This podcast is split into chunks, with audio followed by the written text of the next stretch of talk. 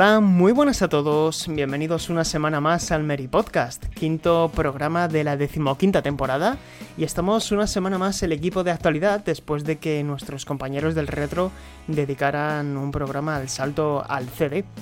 Pero esta semana nos toca a nosotros, ha habido muchas noticias, ha habido mucha información y seguramente quienes estéis escuchando el programa, quienes no estéis viendo el programa en YouTube, no hayáis notado nada raro, pero quienes estéis viéndonos estaréis viendo que, no está Borja. Y es que, bueno, hoy solo somos tres personas, pero es que eh, Borja Ruete está de viaje y se ha tenido que ausentar por motivos que conoceréis próximamente en la cobertura que estamos preparando para, para la revista.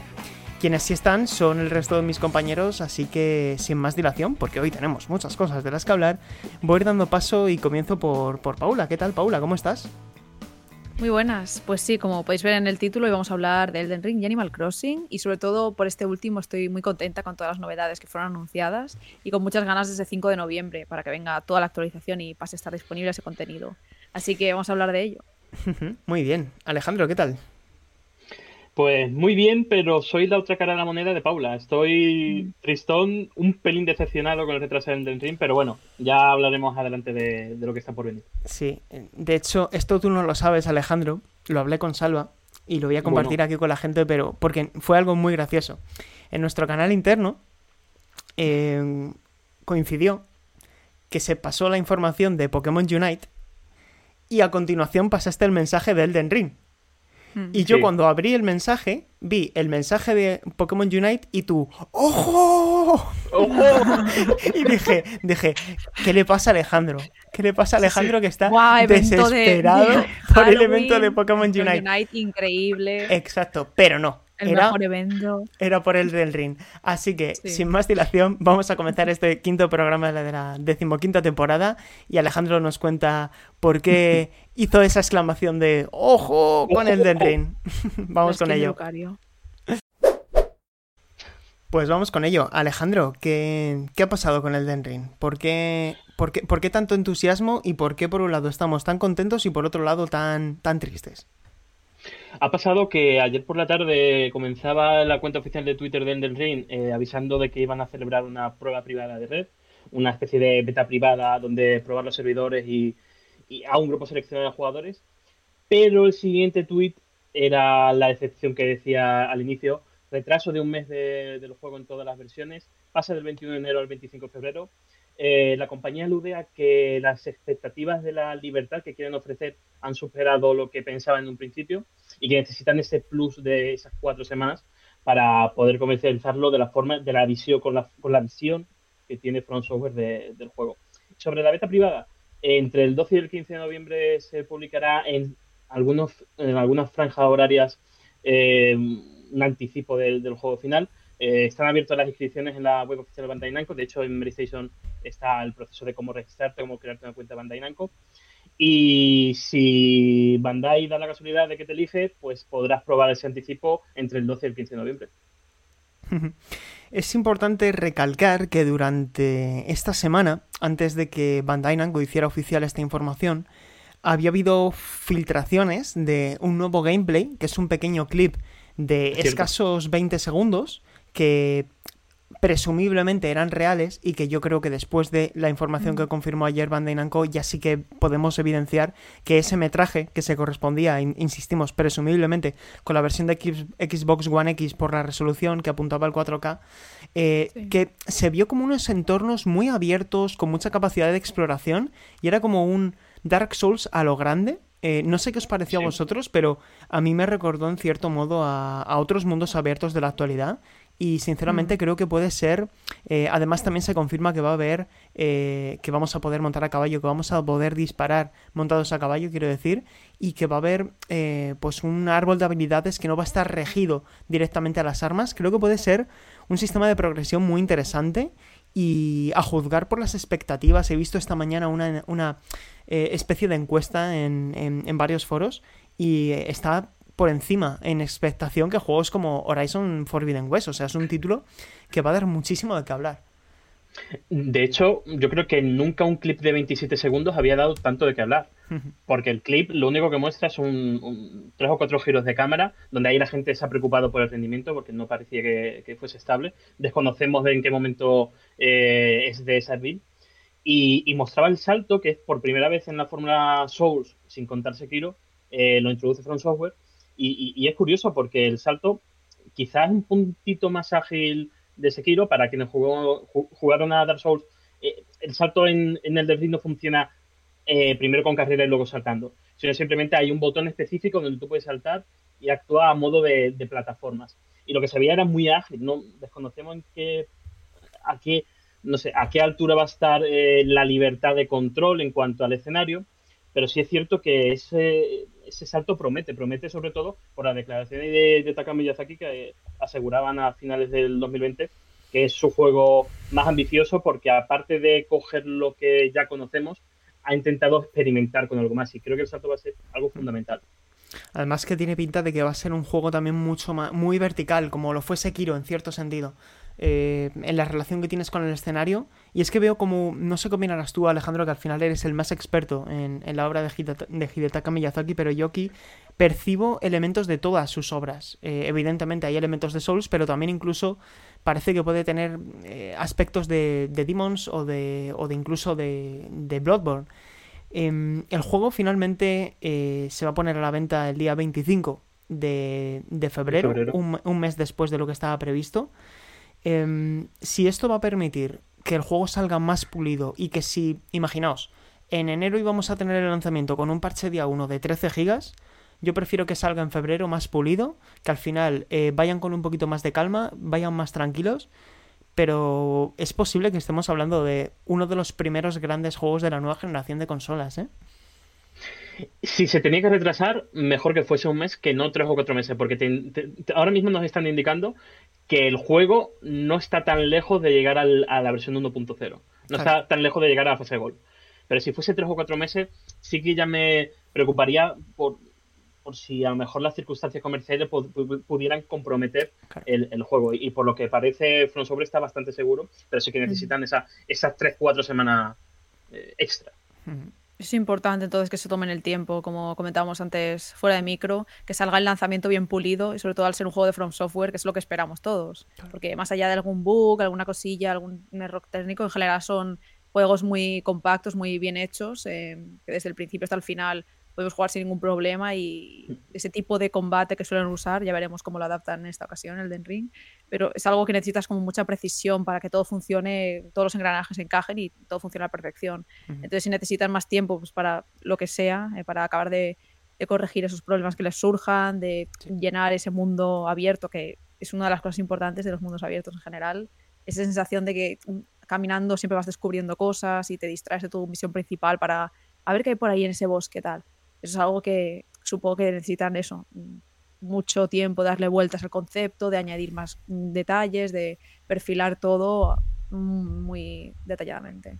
Entonces eso, por mí no me lo tomé tan mal el hecho de que se retrasara, sino que fue como, bueno, como decís, si hubiera sido un año o algo así, sí que es, madre mía, después de todo lo que estamos esperando, eh, que sea de, todo ese tiempo es demasiado, pero un mes es asumible.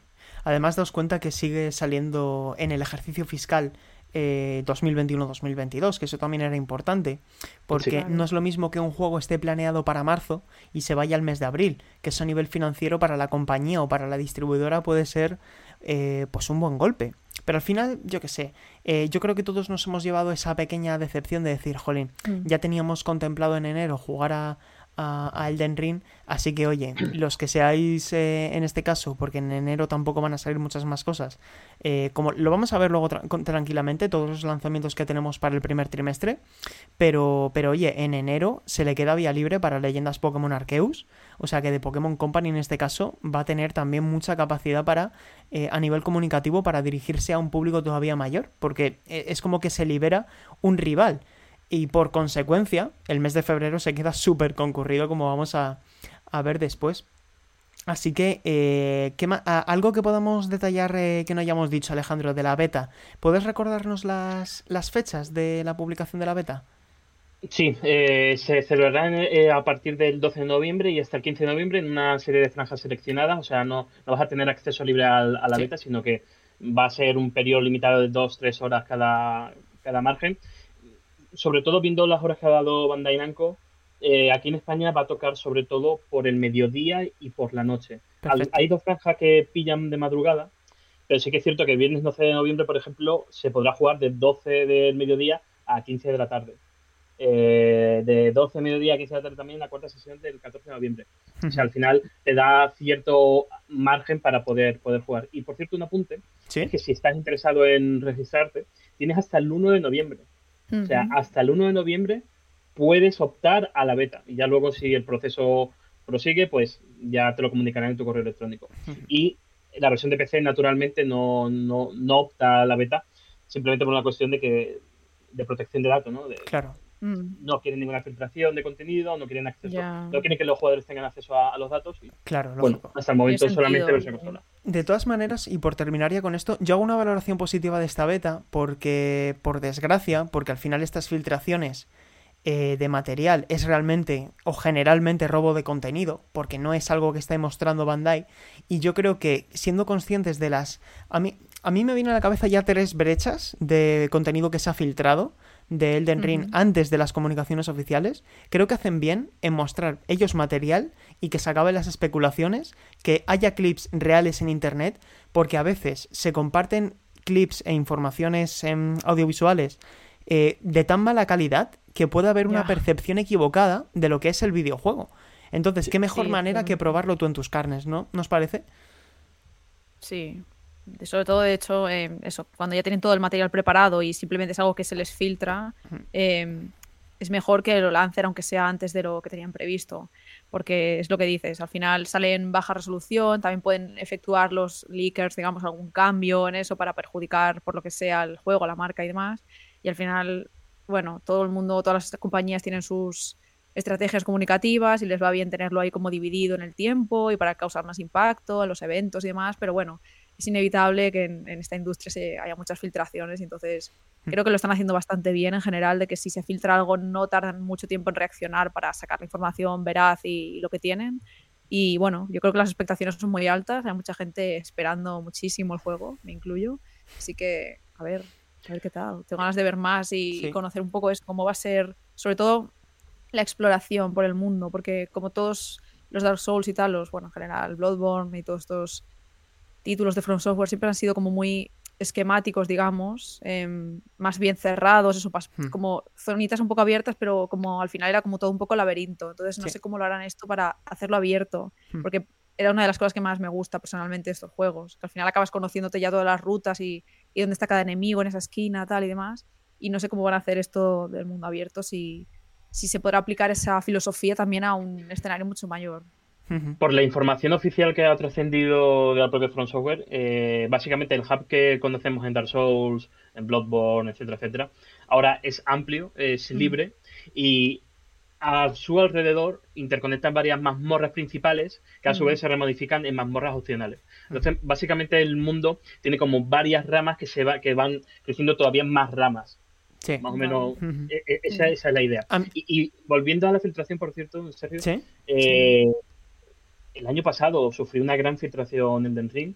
De hecho, todos los clips eh, venían con material promocional de Bandai Namco interno para sus análisis que hace la compañía habitualmente, hizo daño porque, claro, desde el silencio, desde su revelación en el 3 2019, no se supo nada in-game, no se supo cómo lucía, cuáles, cuáles iban a ser las mecánicas principales, y de alguna forma sí, sí que le perjudicó el, mostrar al público antes de que lo quisiera From Software qué es lo que iba a ser el Ring o cómo iba a encajar eh, el mundo que había tejido Hidetaka Miyazaki y George R. R. Martin en, el plano jugable. Y creo que por los comentarios de la comunidad se hizo demasiado pronto. Así que me, parece normal. Mm. sí, sí, sí. Además, eh, yo creo que ni siquiera ellos eran conscientes de que están eh, de que un título Souls, un Souls, eh, iba a ser tan mainstream como es ahora. Es un título que, eh, a, juzgar por búsquedas, por el impacto que tiene en redes sociales, por el impacto que tiene en, buscadores, o simplemente en lo, cuando caldeas el ambiente en los foros, ¿no? Eh, que al final es una muestra objetiva, ¿no? Porque cuando se hacen este tipo de foros y votan 100.000 personas en un foro de videojuegos, es un público objetivo, ¿no? Que está demostrando su voluntad de compra. Y Elden Ring es eh, espectacular, es algo que yo creo que está colmando las expectativas de absolutamente todos los agentes implicados en el desarrollo desarrollo. Eh, hay un punto que antes he comentado de Sekiro, y, es que, bueno, mm, hasta tal punto ha llegado la referencia, ¿eh? No, quiero decir, no, no es una comparación lo que estoy queriendo decir, pero el título va a incluir una serie de tutoriales, eh, Elden Ring, parecidos a como te enseñaba Sekiro, ¿no? ¿Os acordáis en, en diferentes puntos que te explicaban cómo tenías que hacer el sigilo, etcétera? Y creo que eso es positivo porque con todo este debate que está habiendo últimamente de si modo fácil sí, modo fácil no, yo creo que realmente el debate debe ser un poquito más complejo, no debemos simplificarlo a modo fácil sí o modo fácil no. Creo que una buena manera de abrir las puertas a un público que se pueda ver intimidado por videojuegos tan difíciles como son los Souls, creo que pasa por el proceso de el proceso didáctico, el proceso de enseñanza, ya no tanto que facilites que la eh, consecución de la tarea, que vencer a los enemigos, sea más necesariamente más fácil, es decir, no incorporar un modo fácil per se, sino eh, enseñar al jugador a dominar las técnicas para que el propio jugador mejore sus habilidades y sepa eh, sobreponerse a las adversidades, ¿no? Creo que eso sería más interesante y creo que es uno de los grandes retos en general del videojuego, enseñar al jugador a cómo dominar las mecánicas, porque vamos, creo que convendremos todos en que no hay nada más satisfactorio en un Souls que después de un montón de intentos llegar a dominar eh, los patrones del enemigo y, salir victorioso de un después de tantos intentos, ¿no? De hecho, es lo que decía, Sekiro hizo muy bien la introducción de las mecánicas y sin esa introducción yo creo que no hubiera tenido el mismo éxito, simplemente porque es más profundo que cualquier Souls. Claro. O sea, al final el, tutorial de Souls eh, duraba un minuto con 10 mensajes escritos en, en el suelo. Y en Sekiro simplemente eh, va incluso hasta dibujado, ¿no? El, movimiento de, del, lobo de un solo brazo con el resto de enemigos. O sea que al final no creo que eso haga que el juego sea más fácil, simplemente es una cuestión de accesibilidad y ya a partir de ahí que el juego sea el tenga la el tipo de dureza que tenga que tener según lo que From Software quiera. Hmm. Pero no, no creo que en este... O sea, al final el tema de las dificultades partimos de la base de que no todos los juegos son para todo el mundo. Claro. O sea, al final, mira, si hay, gente que no le gusta Souls y es totalmente, mm, no sé, se acepta, ¿no? Es que es totalmente lógico que alguien lo deje porque es frustrante, porque no le encaja en su perfil de juego, pero no por eso tienes que convertir Souls en una cosa diferente a lo que es. O sea, al final yo creo que es, según el jugador. Es que la clave. El estudio no tiene que. Es que esa es la clave, Ale, porque hay, hay algunos videojuegos, y ojo, aquí estamos opinando, ¿eh? Podéis opinar diferente a nosotros y lo escucharemos eh, amistosamente en los comentarios, pero yo creo que, y esta es mi opinión, insisto, dependiendo del género, un modo de dificultad puede alterar la naturaleza del mismo. Quiero decir, en un juego de conducción pues eh, puedes hacer diferentes modos de dificultad basados en la exigencia de la inteligencia artificial para que si tú tienes más o menos habilidad, pues eh, la CPU sea más o menos rápida, ¿no? O que pueda ponerte en más dificultades para quedar en una posición específica. Y creo que eso no rompe la naturaleza del juego de carreras, porque tú puedes ir a un campeonato de karting del centro comercial de tu barrio, o puedes ir a un super centro especializado y evidentemente la dificultad va a ser diferente. Pero en un título como este, o en un Monster Hunter, por ejemplo, creo que eh, gran parte del desafío está en, en, en vértelas, ¿no? En, acorralado.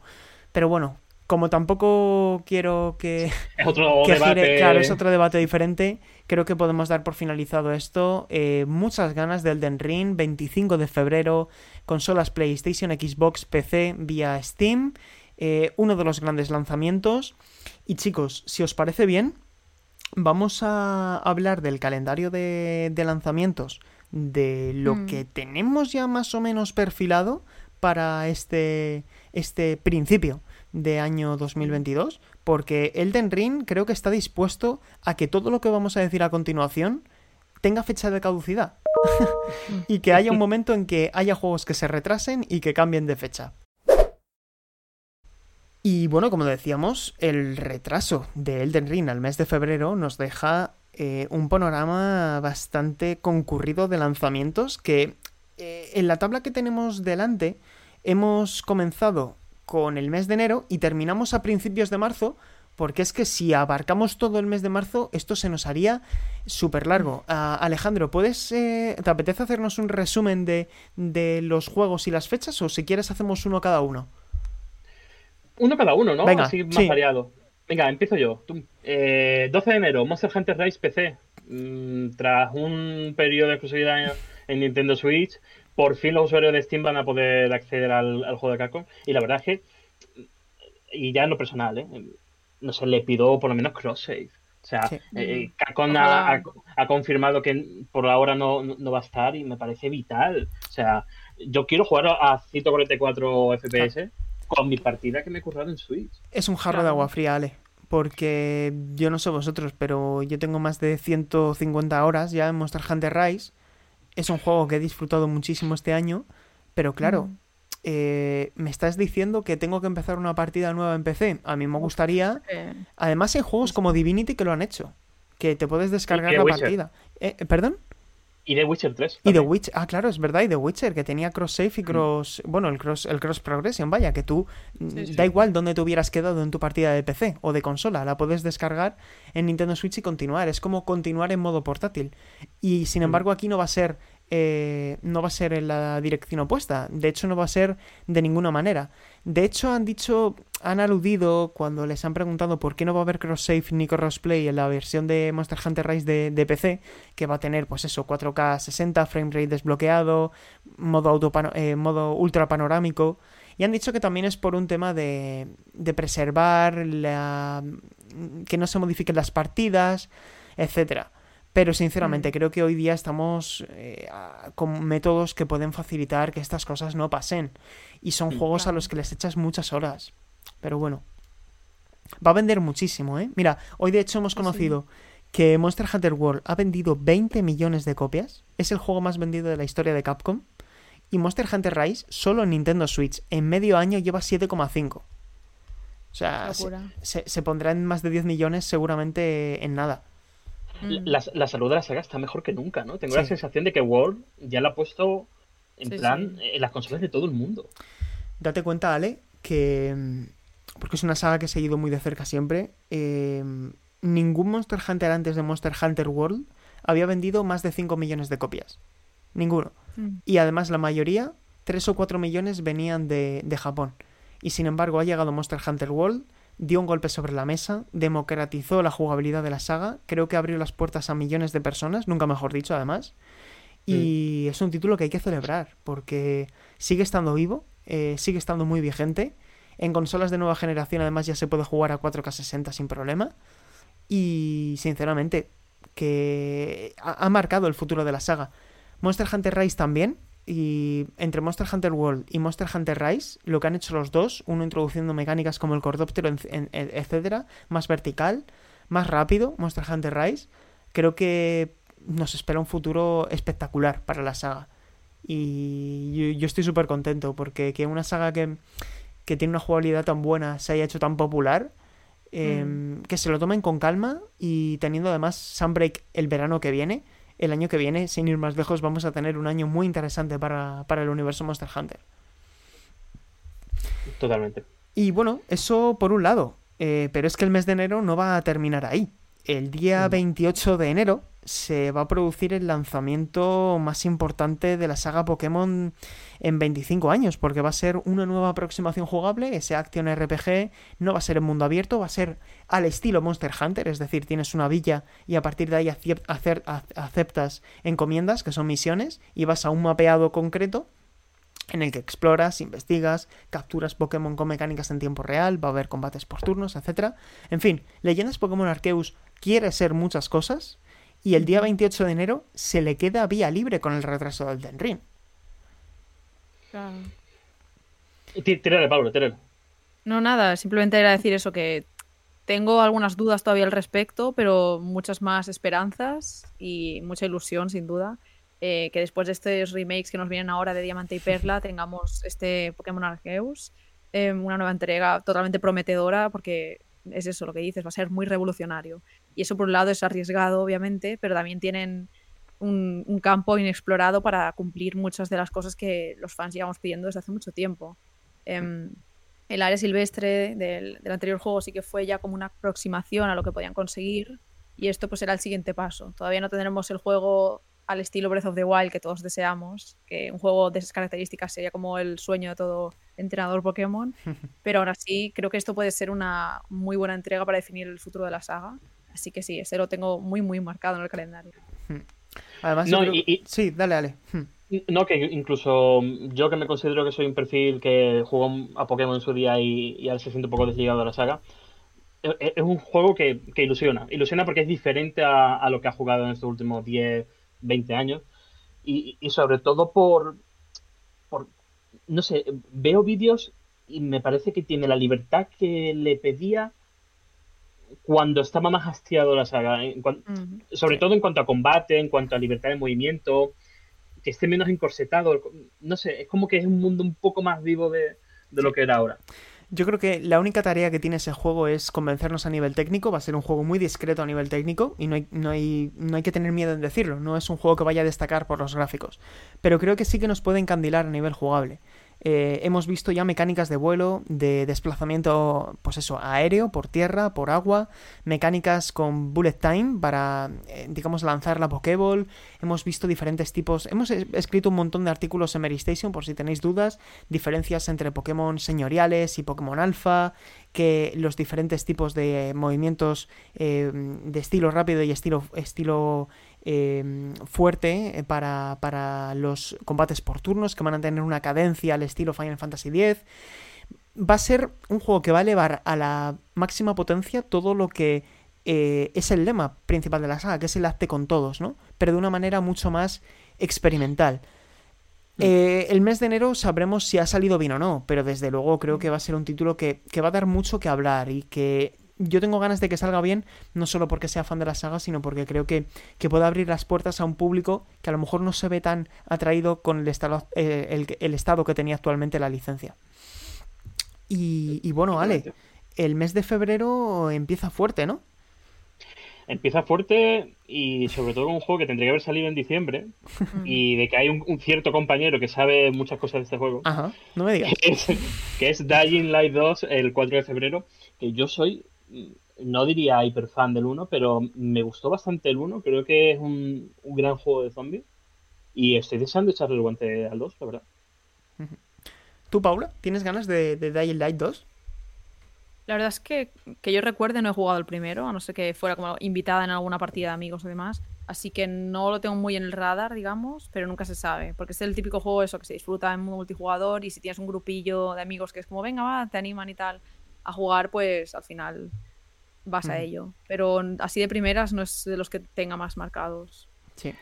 A mí me pasa Sí, no, no, que yo iba a decir que me da curiosidad cómo va a ser el juego final respecto a la visión que tenía Chris Avalon, el, director de narrativa en su día del juego.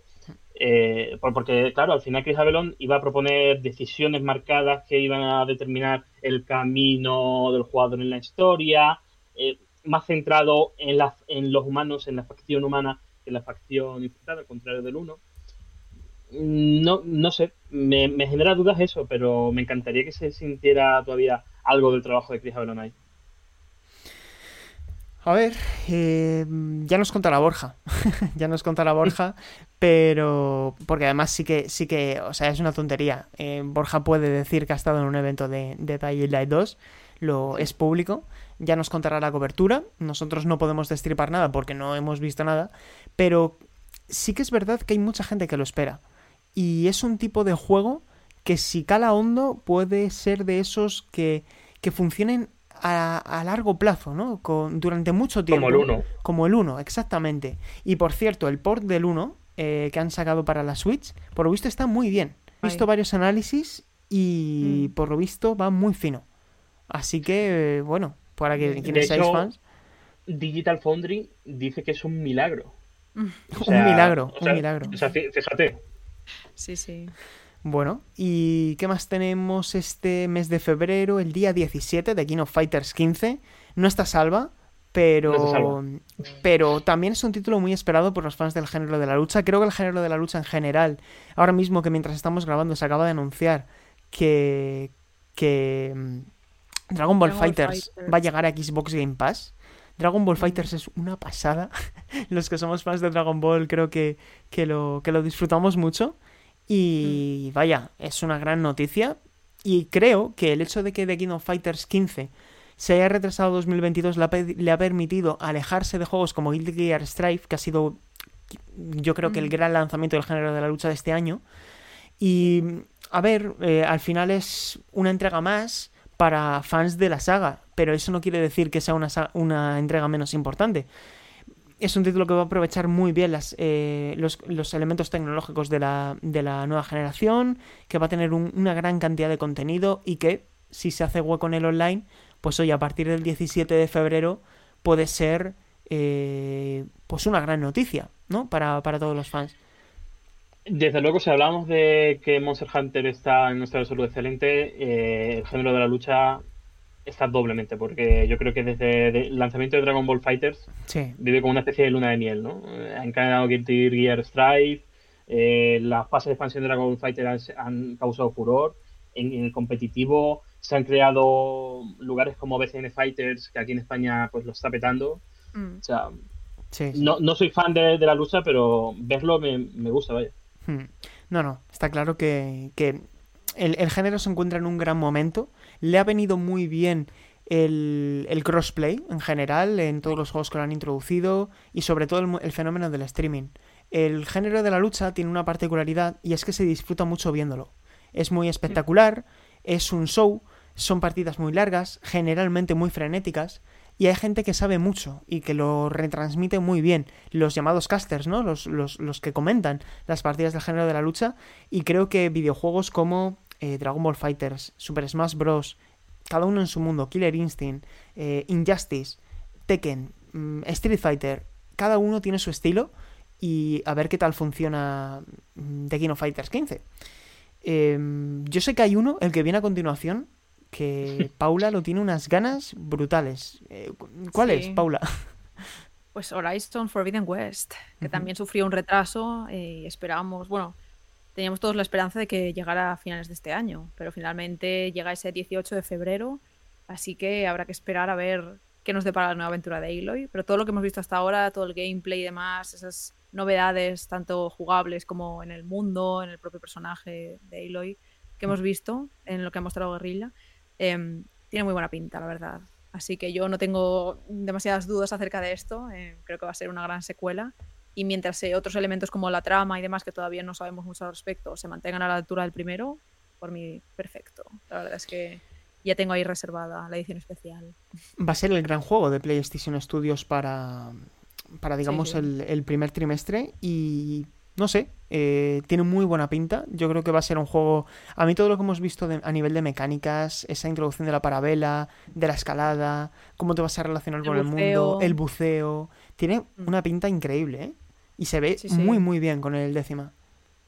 Sí, va a ser increíble. Además, esos primeros planos que hemos visto del rostro de Hilo con todas las pequitas y los pelitos y todo es como increíble. Se va a ver en Play 5, así que Sí, sí, estoy deseando porque al final eh, hemos, bueno, hemos hablado muchas veces, hemos tenido un arranque de generación un poco lento, eh, no hay muchos juegos que digamos se nota 100% la nueva generación y este también va a ser intergeneracional, pero aún así espero que la versión de Play 5 esté bien pulida y cuidada y que sintamos pues eso, todas las vibraciones del DualSense, al tensar el arco, el gatillo adaptativo, todas esas funciones que hemos disfrutado en otros juegos como Ratchet Clank, Rift Apart y bueno, Astrobot y una no muy larga, pero una lista de juegos que lo podamos tener también en Forbidden West. Yo confío en que eso sea una obviedad.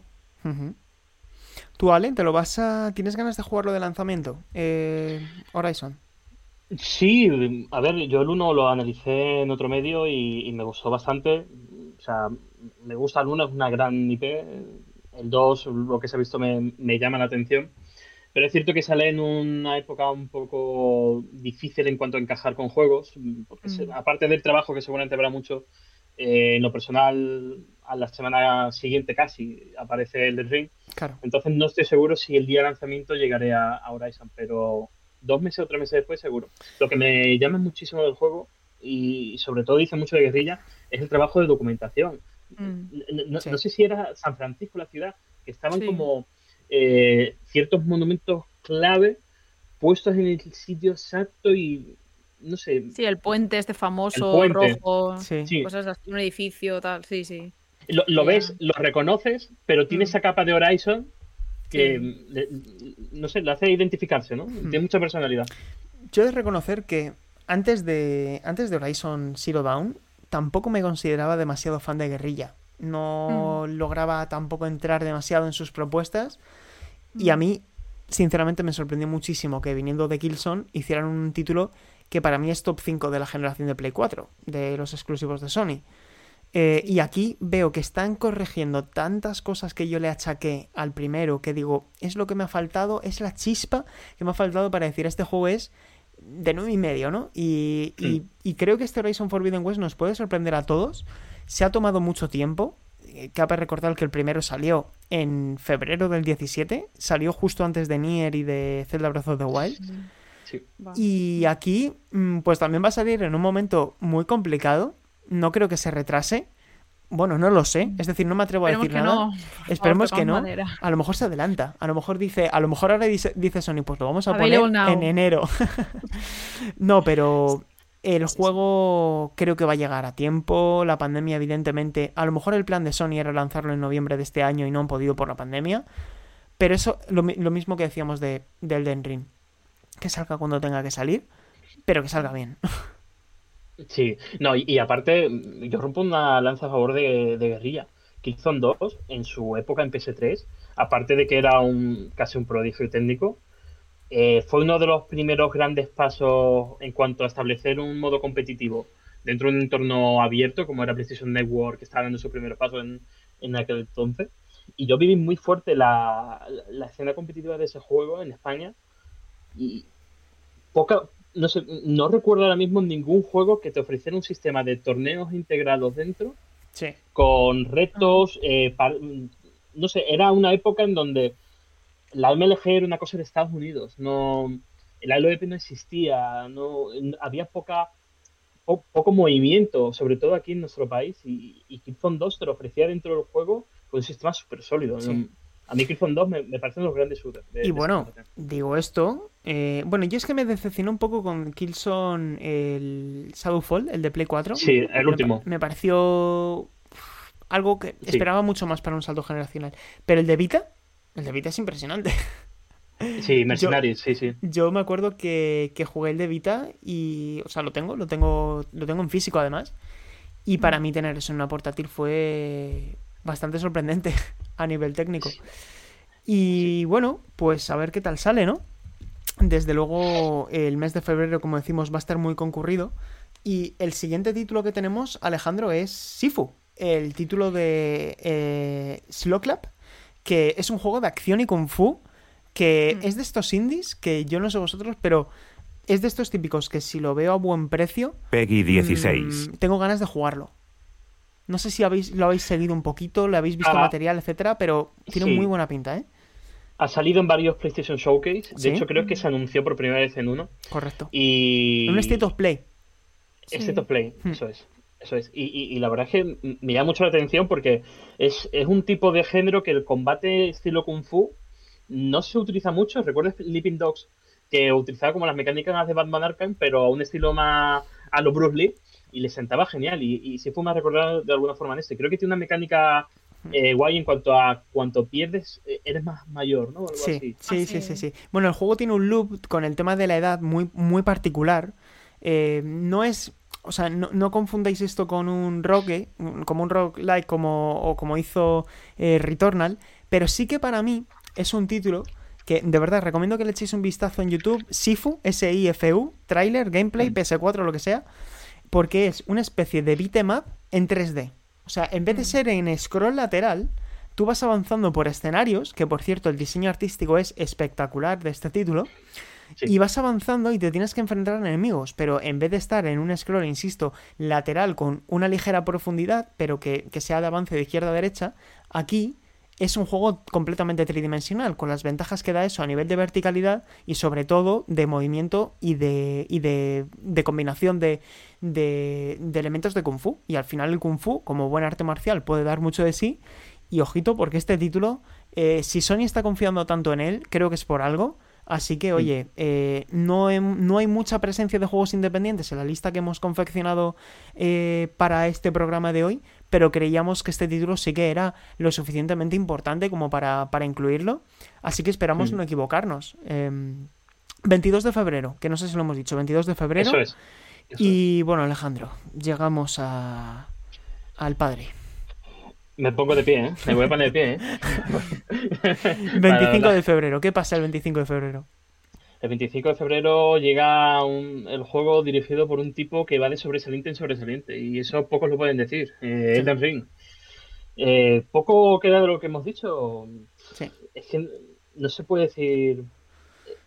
Es que hay que jugarlo, ya está. claro. No te puedo decir. es que la, pregunta ahora, Ale, es: eh, ¿cuánto tiempo va a tardar Saints Row en salir pitando de ahí? Claro, eso es que iba a proponer una pregunta y era dado la, influencia del, del hoy día, ¿cuál sale perjudicado? Horizon yo creo que va a seguir ahí sin duda, pero Saints Row... Claro. Es que huele, huele, huele. Es que hay una diferencia. Horizon sale antes. Mm. Entonces, el que quiera comprarlo día uno va a tener todo ese tiempo para jugarlo. Hmm. Es que incluso me cuadraría más un adelanto de Horizon una semana que retrasarlo, moverlo de ahí. Pero, eh, pero mm. Saints Row, Saints Row se tiene que ir a mayo o, abril. El que esperemos que no se tiene, el, que esperemos que no se mueva, por favor, que no se mueva, es Gran Turismo 7. El RPG de coches que todos llevamos años esperando, desde Gran Turismo 4. Ojito, es ¿eh? que con, con, Horizon has dicho el lanzamiento más importante de PlayStation para el primer trimestre. Y Gran Turismo 7, por peso en cuanto histórico, sí. está ahí. ¿eh? A ver, a nivel comercial, Ale, tampoco nos podemos engañar tú y yo somos muy fans y creo que sobra decirlo, cualquier persona que haya escuchado más veces el Mary Podcast sabréis lo mucho que nos gusta aquí la, saga, los juegos de conducción, que estamos esperando con muchas ganas Forza Horizon 5 eh, y Gran Turismo 7 al final, eh, que pudimos entrevistar a Kasunori Yamauchi en, en la revista, eh, va a ser un título que es realmente la continuación de, Mario, de, Gran Turismo 4. Es, su continuación. Es un juego muy volcado con el progreso, con la compra de vehículos de segunda mano, de renovarlos, de cuidarlos, de sacarte carnets para poder competir. Es un título que te puede dar cientos de horas. Y estuvo planeado inicialmente, acordaos, para 2020 la pandemia lo trastocó todo, evidentemente, aunque también hay que decir, en honor a la verdad, que cuando se anunció el juego ya estábamos en pandemia, a lo mejor fue un poquito precipitado decir que iba a estar en la ventana de lanzamiento. En cualquier caso, es un juego que lleva mucho tiempo, cada, cada recreación de cada vehículo les lleva meses de trabajo, y es un título que mm, va a llegar cargadísimo de contenido, muy centrado en el single player, y se pone a la venta el 4 de marzo. Yo, Alejandro, soy súper optimista, ¿eh? Yo soy también muy optimista y sobre todo lo que comentamos cuando sacaste la entrevista con, el director, eh, que han aprendido mucho de Gran Turismo Sport y, se siente ¿no? en las declaraciones de Yamauchi, en, en algunos contenidos que han mostrado, que ese, ese componente le damos muchísima importancia al, al monojugador porque es algo histórico de, la saga, porque nos gusta preservar la historia del automovilismo, pero el, el, multijugador creo que se va a ver bastante beneficiado de lo que han aprendido todos estos años con Sport.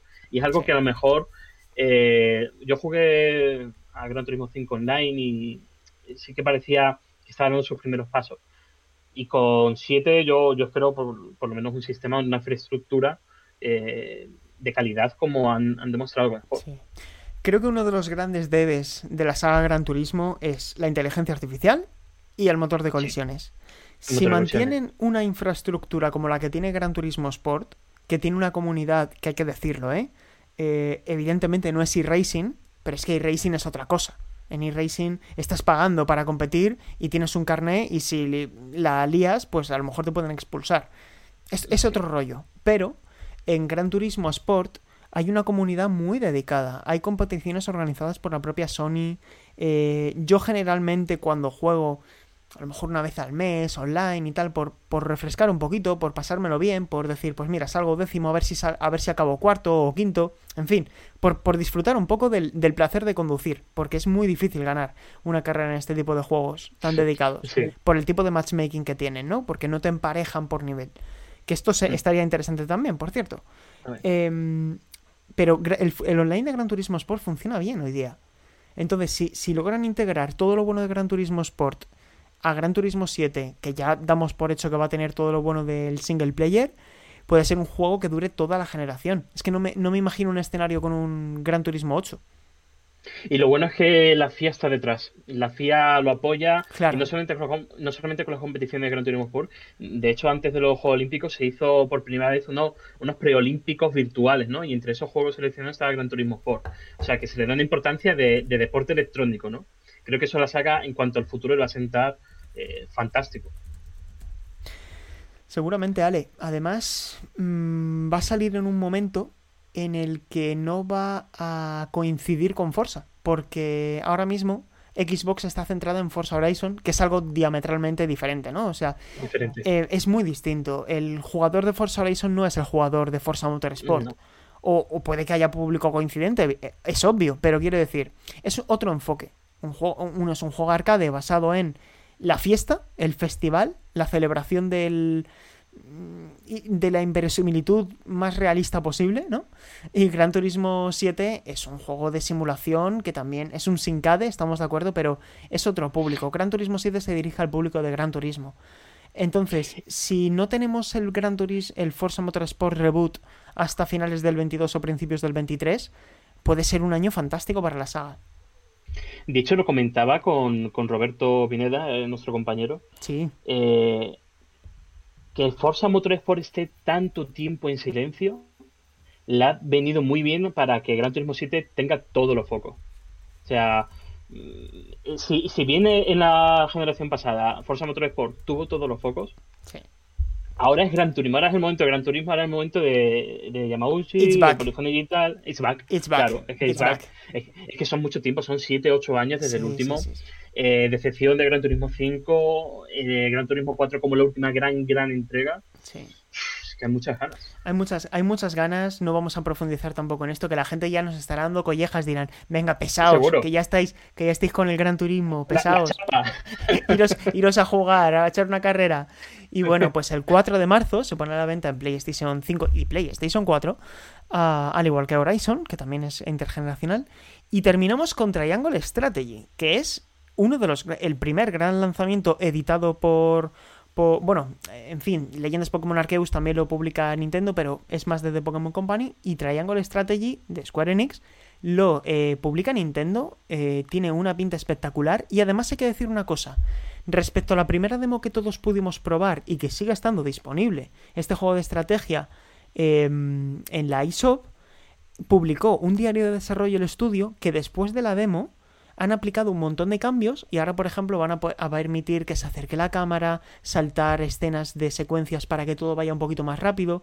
Es decir, detalles de calidad de vida, de estos que agradece tanto el público tan aficionado a este género. Y no sé qué os parece a vosotros, chicos, pero este juego eh, apunta muy alto, ¿eh? A mí como Tactics me llama muchísimo. A mí o sea, eh, eh, coge yo creo que lo más interesante de Octopath Traveler, que es el estilo visual, eh, eh, verlo en una imagen y automáticamente lo enlaces con él, ¿no? Y, luego este componente estratégico y me, llama bastante. Una pena que salga el 4 de marzo porque estaré con Gran Turismo, pero si no, lo, lo pillaré el primer día. Yo no lo quería decir, pero es que pero... no voy a tener ojos para Triangle Strategy. No. Vamos a estar ahí, vamos a estar ahí entrando en el concesionario este que tiene fondos a los mil anuncios, mirando coches y, los, guantes de Puma no, claro, no, se puede, no se puede. En fin, Paula, ¿tú jugaste al título que se parece tanto a Octopath Traveler? Octopath. No llegué a jugar porque estuve a punto de pillármelo, pero creo que fue Salva o, alguien que cercano así, eh, me dijo que no me lo recomendaba 100% porque al final se hacía un poco pesado, digamos, y no terminaba como de, ser el mejor. Entonces creo que opté por otro JRPG así muy grande, eh, porque estaba vez un poco como explorando los que me quedaban pendientes, así, nuevos lanzamientos, y no sé, que, que jugué en su lugar, pero al final no lo llegué a probar. Te lo digo porque aunque estéticamente sean exactamente iguales o muy parecidos, mm, no son del mismo estudio, lo hacen mm. diferentes equipos. Mm. Eh, pero es curioso la, cantidad de similitudes que hay entre Octopath Traveler y este título. Eh, la disposición del logo con esa, con esa línea. Eh, inicialmente se llamaba Project Octopath Traveler y finalmente fue Octopath Traveler y aquí era Project Triangle Strategy. Hay como muchas reminiscencias entre el uno y el otro. Oye, que salga bien porque el momentum de Nintendo Switch, es decir, que todo lo que sale en Switch vende muy bien, está permitiendo que géneros más de nicho, como el juego de estrategia, los juegos de estrategia, le ha pasado Fire Emblem, eh, estén vendiendo muy bien. Y si esto. Y, si el hecho de salir solo en Switch de lanzamiento va a permitir que más gente conozca este tipo de títulos, pues también será para, celebrar, la verdad. Yo no me lo compraré de lanzamiento, pero. Oye. Mm. Y, además, viendo la tendencia de Square Enix con las producciones que primero edita con Nintendo y luego por separado, eh, creo que cuando se abra el PC va a ser de verdad cuando explote. Porque si bien el, boca a boca va a ser fundamental en Switch, cuando llegue PC, que es, digamos, eh, la casa del género, bueno, se puede sentar bien de cara al futuro. Sí, sí, sí, absolutamente. Y bueno, yo creo que con esto tenemos todo. Hemos hablado de un total de 3, 6, 9, 10 juegos. Eh, creo. ¿En serio? Sí, dime. Cerrando con Gran Turismo, ¿eh? Mira lo que tengo en el cajón, ¿eh? Oh, los guantes, los guantes, los, guantes. los guantes, de cuando me pongo con el volante. ¿eh? Muy bien, por eso hay que hay que ver el Mary Podcast. Porque si no os perdéis los guantes de Alejandro. Los matices, los matices. Los matices, sí. sí, sí, sí, Muy bien. La magia del directo. La magia del directo. Total. Em, no, decía que, lo que no podemos poner en duda es que se ha quedado un primer trimestre, insisto, y no hemos aparcado todo el mes de marzo, se queda un principio de 2022 muy interesante y hay que recordar que en 2022 van a llegar God of War, Ragnarok, la secuela de The Legend of Zelda Breath of the Wild, Bayonetta 3. Em, ¿Qué más tenemos? Eh, bueno, hay un montón de cosas para el año que viene. Hay una cantidad de lanzamientos espectacular. Y creo que podemos estar ante uno de los grandes años de la. Lo que fue un 2017, un 2013, mm. un 2007.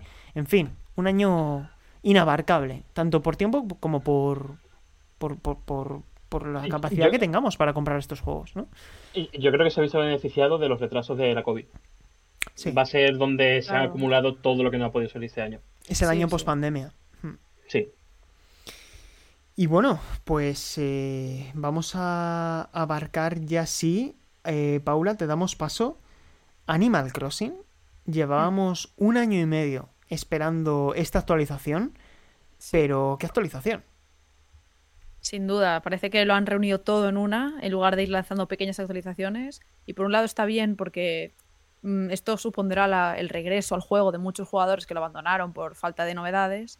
Pero por otro también, a nivel personal, me hubiera gustado que los repartieran un poco más. Porque yo he mm. sido de estas que al menos una vez al mes siempre he entrado a un poco limpiar la isla de hierbajos, ver qué novedades... Bueno, novedades hay, no, pero en el sentido, yo qué sé, puede venir un visitante nuevo, a la tienda de campaña, puede pasar alguna cosita pequeña ya dentro de lo que es el juego en sí. Entonces siempre he estado jugando. Y bueno, vendrá el 5 de noviembre. Por un lado tenemos la expansión gratuita y luego un DLC de pago. Vamos a hablar primero de lo gratis. Para empezar, eh, la cafetería del Alpiste, que era algo que todos esperábamos muchísimo, porque bueno, ha estado ahí presente en un buen número de las entregas de la saga y siempre tienen como un, un toque especial de poder visitar tanto cuando era así como en esta ocasión en el museo, como fuera, y tomarnos un café por 300 vallas. Eh, y en esta ocasión pues tenemos eh, novedades tipo poder invitar a personajes mediante un amiibo compatible y tener ahí a las hermanas manitas tomando un café y hablar con ellas, o a amigos también, eh, a diversos personajes, que no sea solo como una experiencia para un jugador, digamos, de momento de reflexión de café digital, sino para estar con otra gente. Pero no fue para nada lo único que anunciaron. Luego, si quieres ir también. Dale, Paula, dale, dale, dale. Vale. Tenemos también eh, una isla nueva, o bueno, islas más bien, que nos llevará el capitán con sus fabulosas canciones, ya sabéis, ahí el lobo de mar, em, que son interesantes porque, por un lado, eh, pueden cambiar de horario del día, digamos, en nuestro isla es de día, puede ser de noche o otra estación del año, incluso tener algunos elementos nuevos como enredaderas o vegetación que no hemos visto hasta ahora, que nos podemos llevar luego a nuestra isla y usar, por ejemplo, para subir los niveles em, sin necesidad de poner la escalera de mano. Em, luego, por otro lado, también tenemos en Cayo Fauno, que hasta ahora solo podíamos ir a hacer fotos y alguna vez hemos hecho como una boda también de alipaca y demás, eh, eventos así. Ahora tenemos como una plaza, digamos, como me recuerda mucho a Pocket Camp, porque es como muy natural en medio del bosque, digamos. No os imaginéis una plaza pavimentada como era en, Let's Go to the City de Wii, sino más bien, pues eso, muy campestre. Pero está guay porque tenemos allí, pues eso, a, a Catifa, a a todos los personajes que suelen visitar nuestra isla de forma muy eh, esporádica, los tenemos ahí en teoría, según yo entendí, de forma permanente. Em, para, pues eso, queremos unos zapatos, tal, pues vamos y tenemos a Betunio para comprarlos. Y luego además vienen también la chef Marilyn para hacernos nuevos peinados y Caterina, por ejemplo, para darnos la fortuna y personajes que faltaban ahí. Se confirma que Tortimer está vivo, por cierto, que había teorías, había teorías al respecto. Fue, una tranquilidad verle, verle, verle ahí sano, sí, sí. sí la gente estaba ya, eh, bueno, en el fondo de ese frame hay como un árbol que podría ser la tumba y es como, bueno, bueno, a ver, os estáis pasando, ¿eh? Y el señor está con su camisa de hawaiana, su gorro, disfrutando la vida que se cansó ya de ser alcalde. Así que está bien y lo veremos allí. Y luego, por otro lado, pues hay una serie muy grande de de novedades. Bueno, tenemos eh, los estiramientos grupales que estuvieron en, la GameCube, ¿no? Em, sí. Y en esta ocasión también podemos hacerlos eh, nosotros para acompañar. Si queréis levantaros, aparte del café, decir, bueno, voy a hacer un poco de estiramiento con mis vecinos. Lo podéis poner la Switch en el dock y hacerlo vosotros también. los estiramientos para iniciar el día con energía. Y aparte, pues tenemos cosas tipo el, ampliación de la capacidad del trastero a 5.000 ítems, eh, poder cambiar eh, un poco esto de las ordenanzas municipales que hasta ahora no estaba, de... Como en 3DS. Importante. Sí, que si tú, por ejemplo, juegas muy temprano, claro, claro. Sí, sí. Está muy no, se adapte un poco a ti el, ritmo del juego. Porque si no, a veces eso, si por ejemplo solo puedes jugar por la noche, está todo el mundo durmiendo ya. Entonces, con esto puedes modificar un poquito. Sí.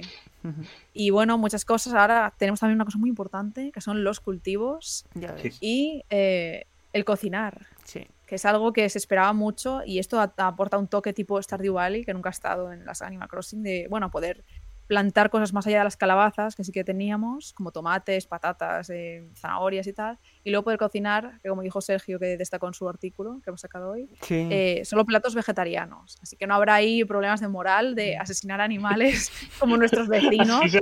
imaginaros, a ver, me hago un pollo a las y pasa el, pollo ahí al lado, por la ventana, en plan. ¿Sabes lo que me he dado cuenta, Paula? Luego, viendo más detenidamente frame a frame, he visto que en un plato había mm. un pescado.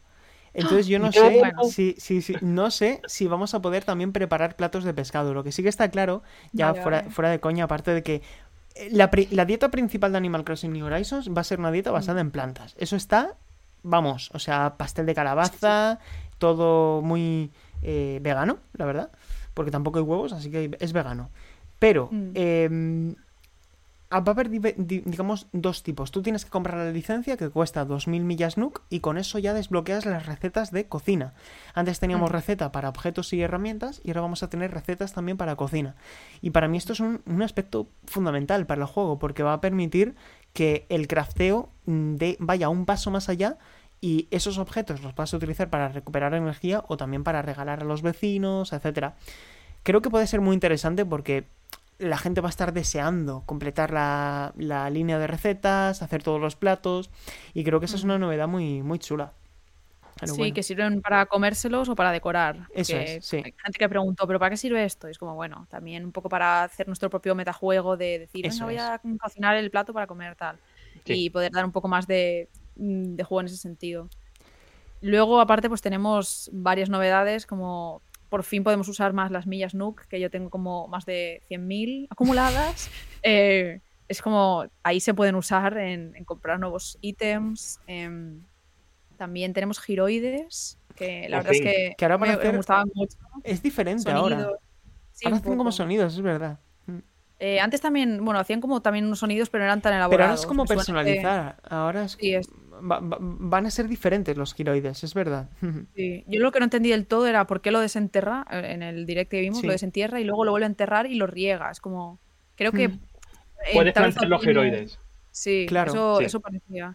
Es algo como interesante. Sí. Y bueno, a lo mejor la sala esa acaba siendo un poco lío, digamos, de, a nivel de sonido, con todos los giroides haciendo sonidos diferentes, sí. pero puede resultar interesante. Y todo esto, Y bueno. Paula, es gratis el día 5 de noviembre. Actualización 2.0. Ujú. Hay cosas también pequeñitas, tipo eso de podernos mover en espacios reducidos, Sí. en, en la casa, el O, por ejemplo, colocar escaleras de mano fija, De mano fija Sí. que, que no ocupan espacio Como en el suelo. Por lo detalles tanto, de no te- calidad. y, y ahora, en vez de 8 puentes, vamos a poder aumentar a 2 más, 10. Sí. Hay detalles de calidad de vida interesantes, sí. Los vecinos nos pueden visitar en casa, que hasta ahora era como un poco las interacciones con ellos se quedan un poco limitadas y ahora ya pueden decir, bueno, quedamos a las 5. A mí me pasaba mucho en Wild World que me decían y luego se me olvidaba porque tenía que hacer otra cosa y como no era como un periodo de tiempo de media hora, era como, no, no, mm, en Sí, tres sí. horas. Y era como, bueno, ya sí eso. A Claro. ver, a lo mejor no estoy. A lo mejor no estoy, claro, claro. Sí, sí. A lo mejor estoy en el instituto. Claro, a ver. Claro, claro. podía, Es que daos cuenta que nosotros hemos crecido con Animal Crossing. Entonces, Sí. Eh, hemos llegado aquí dispuestos a no, a no hacernos mayores. Y luego ya tenemos esa actualización de pago, ¿verdad? Animal Ho- Crossing Happy eh, Home Paradise, Home Paula, Paradise. que es una especie de sucesor espiritual de eh, Happy Home, Home Designer. Designer. Que, ¿qué, nos Mm. puede, ¿Qué nos va a ofrecer? Eso también saldrá el día 5, luego hablamos de precios. Eh, será eso, ir como tener un trabajo, digamos, porque será fuera de nuestra isla, eh, un archipiélago nuevo. Y allí podremos encontrar como un equipo compuesto por varios miembros, que me encanta el monito pequeño, por cierto. Mm. Han hecho ya un montón de fanarts y lo adoro. Eh, y bueno, nuestra misión principal será la de decorar eh, los hogares o salas y demás temáticas de diferentes vecinos, de incluso em, personajes importantes como Canela y demás y un poco según sus requisitos mm, para adaptarnos a su estilo, un poco como hacíamos en Happy Home Designer, pero elevado a un nivel más porque tenemos muchos más muebles, eh, eh, podemos comprar cosas también que luego nos podemos llevar a nuestra isla. No se queda solo la experiencia limitada allí, sino que todo lo que sí que hay que pagar para tener ese contenido, digamos, en nuestra isla, pero podemos comprarnos, yo qué sé, por ejemplo, una- unas tablas de skate para colgar en la pared, que esto a mí no me suena que estuviera hasta ahora, y llevárnosla a nuestro espacio. Hay cosas también chulas de, por ejemplo, columnas, separaciones de muritos en las salas, que no es como ya mm, como hasta ahora, que era solo la sala en sí, Sí. y hay que imaginárselo un poco con... Que ya no son diáfanas. Claro. Ahora metes columnas y paredes, básicamente. Eso es eso es Sí, súper sí. interesante porque es como si, si- crearas un apartamento con diferentes Mm. departamentos Claro. dentro de la casa. Está muy bien. Sí, eso, la gente que tenga imaginación, la verdad es que será muy guay. Y podremos visitar también las decoraciones de otra gente, porque estará todo abierto siempre en Claro. online. Y, y pensar, ¿por qué nosotros no tenemos esa capacidad? Al menos Claro. a mí me ocurre, que me pasaba con los sueños de, de estos de Eso, sí, sí. Era como que De Total. Katrina. Catrinas. Sí, y sí, visitas sí. otros y es como, ¿por qué yo no tengo esto? Mm. Pero bueno.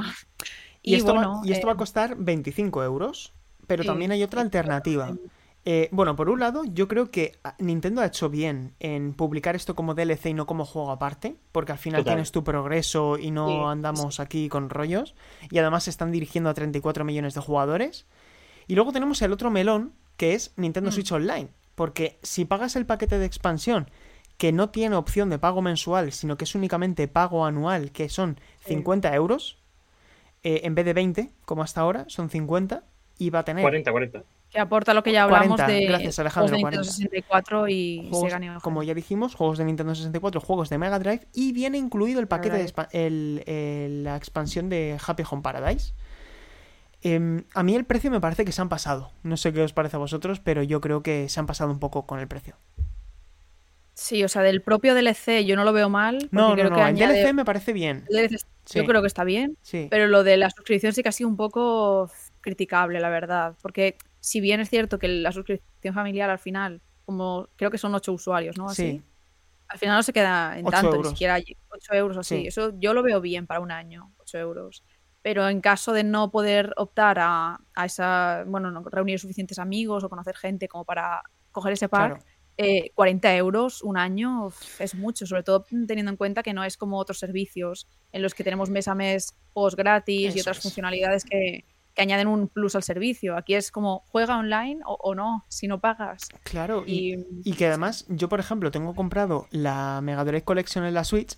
Entonces ya, para mí el incentivo de Mega Drive no me resulta atractivo porque ya tengo una colección con 60 juegos. Y por Nintendo 64 únicamente, para mí hubiera sido diferente que Nintendo hubiera dicho 64, Game Boy, Game Boy Color y Game Boy Advance. Sería ya como un precio para mí interesante, porque están creando como una especie de Xbox Game Pass del juego retro en Nintendo, ¿no? Pero no es el caso. Entonces, mm. para mí el precio, no sé, Ale, tú cómo lo ves, pero para mí se han pasado un poco. Son dos problemas. El primero, que no permite tener otras modalidades, simplemente un pago anual de 40 euros. No puedes pillarlo tres meses o un mes a mes como el, Nintendo Switch Online normal. Y lo segundo, ligar tu consola virtual a una suscripción. Mm, eh, pones el ejemplo de, Xbox Game Pass, pero que yo tengo la opción de comprarme el juego. Claro. ¿Por qué no tengo yo la opción de comprarme Ocarina of Time? Claro, claro. Es que a lo mejor a lo mejor solo te apetece jugar online a Mario Kart 64, que es una gran novedad, y al Mario Tennis, que está muy bien, ¿eh? Ojo, está muy bien poder jugar online a esos juegos. Pero al final es un alquiler todo esto, no nos engañemos, es un alquiler. Y si quieres disfrutar los cuatro años que quedan de Nintendo, de estos juegos de Nintendo Switch eh, online y poder jugar online, vas a pagar 160 euros. Eso es mm. así. Entonces, es lo que digo. Eh, si podéis, porque además esto no es ilegal, es completamente legítimo, haced una familia de amigos, una familia de amigos, y haced un grupo familiar. Porque es la única manera que, que se puede uno, que le salga más rentable, ¿no? Pero bueno. Y no sé si nos hemos dejado algo de, Animal Crossing, Paula. 5 de noviembre, estamos ya todos listos para empezar a plantar tomates y patatas. Claro, ahora el problema está en que como no nos dan ninguna ampliación de la isla en sí, todo el mundo que la tengamos ya decorada es como, ¿dónde meto ahora los huertos? Ostras, es verdad. Pues... a ver. Pues Yo tengo unos árboles ahí que tenían un poco la zona preparada por si pasaba algo, los talaré y ya está, o los moveré un poco. Esto que es que si no, decir ya está es, todo... es un problema, ¿eh? Es la cafetería está ¿eh? dentro del museo. ¿Qué, Alejandro? Que, que, tenéis que hablar con Tunduk porque esto hay un problema, ¿eh? Alguien sí tiene que ir del pueblo. Hay, un problema, hay un problema. Esto estaría bien que apareciera el modo de los Sims de modo edificación con la música y que te pongas a quitar agua y a poner, a poner terreno. Pues esto es verdad. ¿qué vamos a hacer? Porque yo voy a tener que cargarme mi, jardín de flores. Lo siento. Es verdad, ahí nos hicimos fotos al principio. es verdad. Es que, bueno, ha, sido un juego que nos ha dado muy buenos momentos. Eh, además, yo ahora en Nintendo Switch OLED, se lo comentaba Paula el otro día, fue ponerlo simplemente para hacer la transferencia de la isla y comprobar que todo había salido bien. Y se ve increíble en Nintendo Switch OLED. Es un juego tan colorido que le viene muy bien una pantalla OLED. Así que nada, 5 de noviembre disponible. Y chicos, si os parece bien, terminamos el programa con el, con el a que estamos jugando. Y llegamos a la que estamos jugando. Alejandro, 14 días han dado para mucho. No sé si has estado muy inmerso en algún título en concreto, pero cuéntanos, ¿a qué has estado dedicando estos días? Eh, por un lado he estado con Back for Blood, eh, que publicamos ayer el análisis en PlayStation y me parece un cooperativo sólido siempre se, le, se saca la, comparación, en mi opinión, manía de comparación con Left 4 Dead. Al final, eh, Aliens Fighting Elite, World War Z, Back 4 Blood, son cooperativos sólidos. A mí, sobre todo, este me ha gustado mucho y encima no me esperaba el componente de reto que propone. Es un juego difícil. Eh, es un juego que incluso en su dificultad más fácil recluta eh, tienes que cooperar mucho para, sobrevivir. Es un juego que no, no te deja un segundo de, para respirar. Lo único que sí que en lo negativo me parece que el Left 4 Dead sí que hace bien eh, introducir enemigos especiales y que ese combate sea único. O sea, cuando salió un tanque en Left 4 Dead, eh, sabías que era un momento crítico, que tenías que mm, trabajar muy bien. Pero aquí en Back 4 Blood te sacan el equivalente al tanque cuatro o cinco veces en un periodo de 2-3 minutos. Y entonces, como pues a lo mejor me gustaría más que este personaje o este enemigo eh, tuviese más salud, tuviese más capacidad ofensiva, pero que fuese algo más limitado por cada nivel, que fuese un combate único. Y eso es lo único punto negativo. En general, 33 niveles, 12 eh, horas para completarlo, muchísima jugabilidad, sistema de cartas profundo. Bastante contento, disponible en Xbox Game Pass para quienes todavía no se hayan no hayan dado el salto a comprarlo. Y otro juego que he estado jugando es Metroid Dread, que no voy a entrar mucho porque sé que lo habéis jugado y vais a opinar más. Pero sí que diré que es un juego que es especialmente apto para aquellos que no son tan duchos en los Metroidvania. O sea, es decir, aquellos que no tienen tan claro el concepto o son sus primeros juegos dentro del género, me parece un juego que entra muy bien, que tiene una curva de aprendizaje entra bastante bien. Al principio te llevan un poco como esa mano invisible y poco a poco te van soltando y soltando hasta que ya pillan las mecánicas y, no sé, te sientes Samus y muy contento. Me, ha durado 8 horas y media con el 33% de los objetos. Y yo, lo pondría ahora mismo en mi top 3 de Switch. Junto con Breath of the Wild y Mario Odyssey. Pues mira, Ale, te, cojo el relevo. Eh, te iba a dar paso, Pablo, pero como yo también he estado jugando a Metroid Dread, pues ya completamos con, mis impresiones. También me lo he terminado. Em, yo tardé, Ale, un poquito menos. Yo me lo terminé con el 30 y algo. O sea, la primera partida normal, yendo normal. Mm, tardé menos de 8, solo me acuerdo de eso, y ya lo tengo al 100% y he tardado menos de 11. Está 10 y pico el, el 100%. Me ha parecido una sorpresa, no esperaba tanto, he de decirlo, no esperaba tanto del juego, esperaba un gran Metroid, pero no esperaba que para mí fuera un top 3 de la saga Metroid y un auténtico imprescindible de la consola. Creo que mm, tiene un diseño muy inteligente, te da muy pocas pistas, muy pocos indicios. La introducción de los semi me ha parecido muy, muy sensata porque a pesar de que rompe el ritmo, y esto es verdad, eh, porque es una, es una ruptura total del ritmo, tú estás avanzando a mucha velocidad, es un juego muy rápido, y el tema de los semi es como una interrupción total. Pasas de ser cazador a presa, eh, o sea, es un cambio total del paradigma. Ah, pero para mí lo han resuelto muy bien, tiene unos jefes finales fantásticos. Eh, sí que es verdad que se peca más bastante del parry. Si consigues dominar el parry, la mayoría de patrones acaban dependiendo un poquito del parry. Pero creo que Mercury Steam ha hecho un gran trabajo con esto. Y sobre todo, Ale, yo no sé qué te habrá parecido a ti. Pero creo que la curva de progresión, la manera de ir introduciendo mecánicas de principio a fin y lo bien que aprovecha todas, es de sobresaliente. O sea, es que el juego está calculadísimo está calculadísimo porque te pone esa primera hora, hora y media, que tú, no, lo, no, hay, no, hay, indicativos, no, no hay indicadores, pero te, te, va llevando poco a poco por diciéndote, vale, por aquí no puedes ir porque no tienes estabilidad, tienes que seguir más o menos por aquí. O sea, no, te lo dice explícito, pero más o menos como jugador vas encajando las piezas tal como Mercury Steam quiere.